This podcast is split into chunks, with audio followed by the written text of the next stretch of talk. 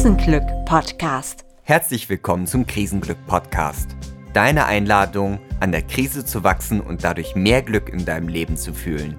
Das heutige Thema Stellvertreterprobleme. Mein Name ist Oliver Helnitzky. Und ich bin Anja Gatsche. Ja, in der heutigen Folge wollen wir erstmal erklären, was Stellvertreterprobleme überhaupt sind und wo wir sie momentan entdecken könnten und wie wir jetzt durch sie Ressourcen aufbauen können, die wir dann nach der Krise auch weiterhin zur Verfügung haben. Inspiriert wurde diese Folge über die intensiven Gespräche in den sozialen Netzen zum Thema Impfpflicht, was uns am 4. Mai besonders aufgefallen ist. Ja, genau. Ich finde, das ist gerade eine sehr lebendige Debatte und ohne da jetzt Positionen beziehen zu wollen, merkte ich doch, dass irgendwas mich an, innerlich in dieser Debatte bewegt.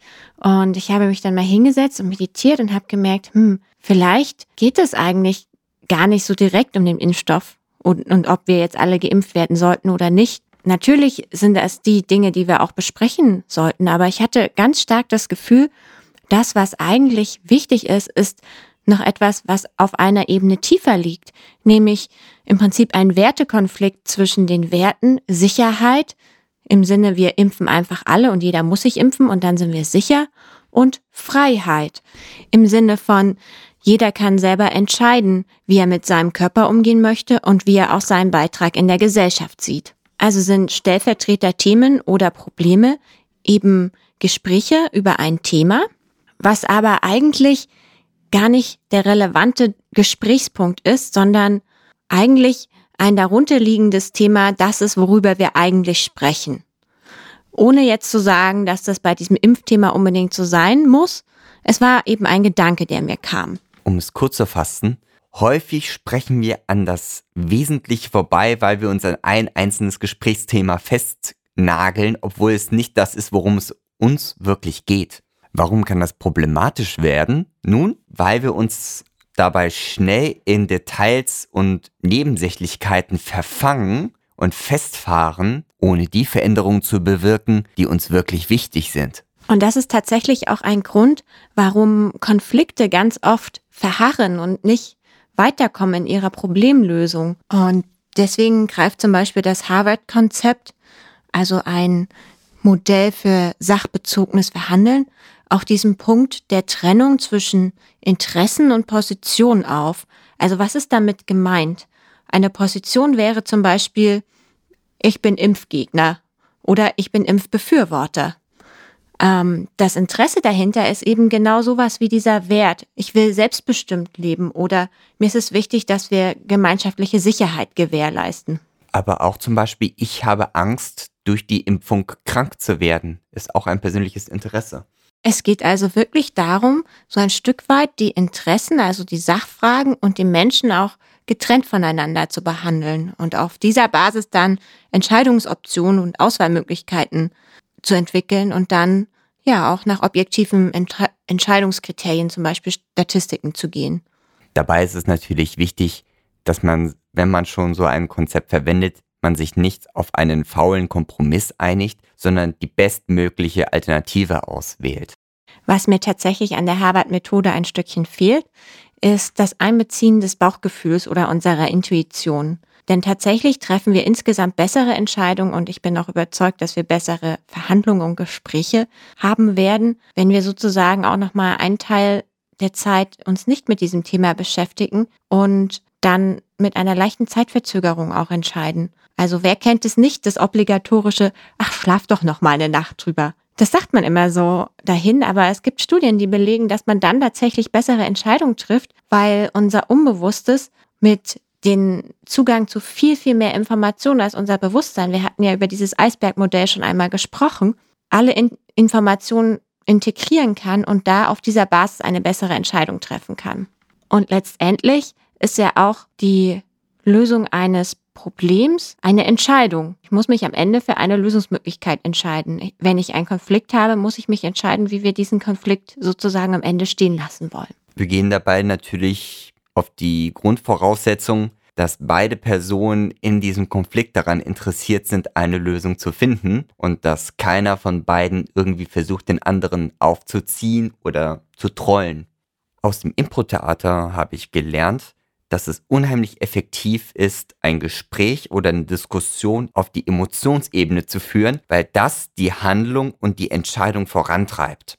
Das heißt, wenn sich etwas sehr zäh anfühlt, weil man permanent auf irgendeinen Details festhängt, gibt es dann die Möglichkeit zu sagen, was das in mir auslöst oder was die Grundsituation in mir auslöst, emotional und was das mit mir macht eigentlich. Dadurch gebe ich meinem Gesprächspartner die Möglichkeit zu verstehen, was in mir abgeht. Er kann darauf einsteigen und dann können wir auf der Gefühlsebene deutlich schneller eine potenzielle Lösung finden. Denn wenn man auf der Gefühlsebene einen Konsens gefunden hat, ist es dann auch wesentlich leichter, auf der sachlichen Ebene einen Konsens zu finden. Exakt. Und unter Umständen lösen sich sogar die Konflikte auf der Sachebene auf. Weil wenn wir eigentlich bemerken, uns sind zum Beispiel ähnliche Werte wichtig oder unsere Werte sind zum Beispiel vereinbar oder ich kann auf einmal deine Emotionen nachvollziehen, dann merken wir oftmals, dass wir gar nicht so weit auseinander sind. Wir nehmen euch mal mit auf ein kleines improvisiertes Beispiel. Und ja, wir sind uns bewusst, dass das alles ein bisschen klischeebesetzt und stereotyp ist. Schatz, du arbeitest in letzter Zeit so viel, du machst ständig Überstunden und kommst super spät nach Hause. Ja, ich habe ja noch dieses Projekt, was noch fertig werden muss und ja, muss halt geschafft werden, ne? Ja, aber du bist nie hier. Ja, was denn? Ich bin doch hier. Und ich meine, ich habe ja auch heute Morgen das Frühstück gemacht und dann habe ich ja auch noch hier die Heizung repariert. Also bin doch da. Du bist aber nicht so da, wie ich das will. Ihr merkt also, wir würden hier noch gefühlte Jahrtausende darüber sprechen, dass er nie da ist und, und dass sie ständig nur rummeckert, obwohl er eigentlich so viel für die Familie tut. Was passiert aber, wenn wir uns über die darunterliegenden Interessen und Bedürfnisse unterhalten? Also, worum geht es hier wirklich, Schatz? Ja, es ist einfach so, ich fühle mich wahnsinnig alleine und ich mache mir wirklich Sorgen um unsere Partnerschaft. Ich finde, unsere Partnerschaft ist die, die Basis für unsere Familie. Und wenn wir keine Zeit miteinander verbringen, die wirklich ja unsere Zeit ist, dann habe ich Angst, dass wir uns entfremden. Das kann ich total verstehen. Aber wenn ich nicht diese extra Arbeit mache, dann stehe ich in meinem Team total schlecht da und dadurch habe ich dann Angst, dass ich gefeuert werden könnte. Und wenn ich meinen Job verliere, dann können wir unser Haus nicht behalten, dann weiß ich nicht, wie wir die Runden kommen sollen und das löst richtig Angst in mir aus. Dann fühle ich mich wie ein schlechter Ehemann, weil ich nicht für meine Familie sorgen kann. Das heißt, eigentlich machst du dir auch nur Sorgen, dass das schlecht für unsere Familie sein könnte, wenn du weniger arbeitest? Ja, also mir ist diese Familie super wichtig, deswegen äh, knie ich mich ja so tief rein. Also hier merken wir, dass an der Stelle, wo sie wirklich über ihre Emotionen sprechen und ihre Werte, beide Gesprächsparteien am Ende tatsächlich sogar auf den gleichen Wert kommen, nämlich eine harmonische und sichere Familiensituation. Also wir haben es jetzt geschafft, über die Emotionsebene einen gemeinsamen Wert zu finden. Wie geht es dann weiter? Ja, mit diesem gemeinsamen Wert können wir natürlich so überlegen, wie wir unsere Ist-Situation verändern können, dass wir beide immer noch in diesen Wert einzahlen. Wir haben also jetzt die Möglichkeit, wenn wir Stellvertreterprobleme oder Stellvertreterthemen entdecken, bewusst mal eine Ebene tiefer zu gehen. Wir haben ja oftmals auch mehr Zeit und ja, das erfordert auch ein bisschen mehr Zeit. Und wir können jetzt sozusagen diese neue Art der Gesprächsführung wirklich auch trainieren. Und dann haben wir den Muskel aufgebaut, den wir auch nach der Krise nutzen können.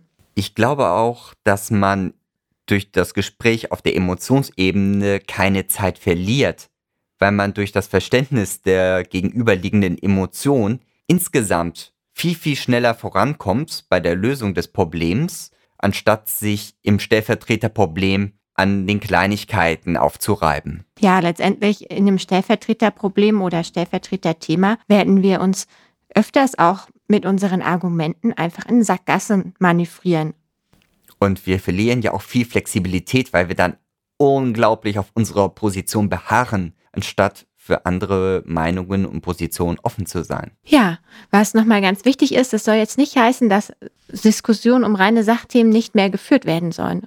Ganz im Gegenteil, es ist wichtig, dass wir sie führen. Es ist aber auch wichtig, dass wir an manchen Stellen vielleicht gucken, was steht eigentlich dahinter. Zum Ende der Episode möchte ich euch eine kleine Videoempfehlung geben. Und zwar gibt es auf dem YouTube-Kanal Jubilee mit 2e ein Format, das nennt sich Middle Ground, wo über verschiedene Themen, sehr kontroverse Themen, sehr aufgeschlossen diskutiert wird. Und gerade die Episode Pro-Vaccine versus Anti-Vaccine, Should Your Kids Get Vaccinated, das war eine Episode, die ich sehr inspirierend fand. Ja, und dann kommen wir auch schon zum Ende der heutigen Episode. Schön, dass du wieder zugehört hast. Wenn dir die Episode gefallen hat, dann teile das Video oder Audio, hinterlass ein Like oder einen Kommentar. Also lass dich inspirieren und bleib gesund. Tschüss, bis morgen. Bis morgen.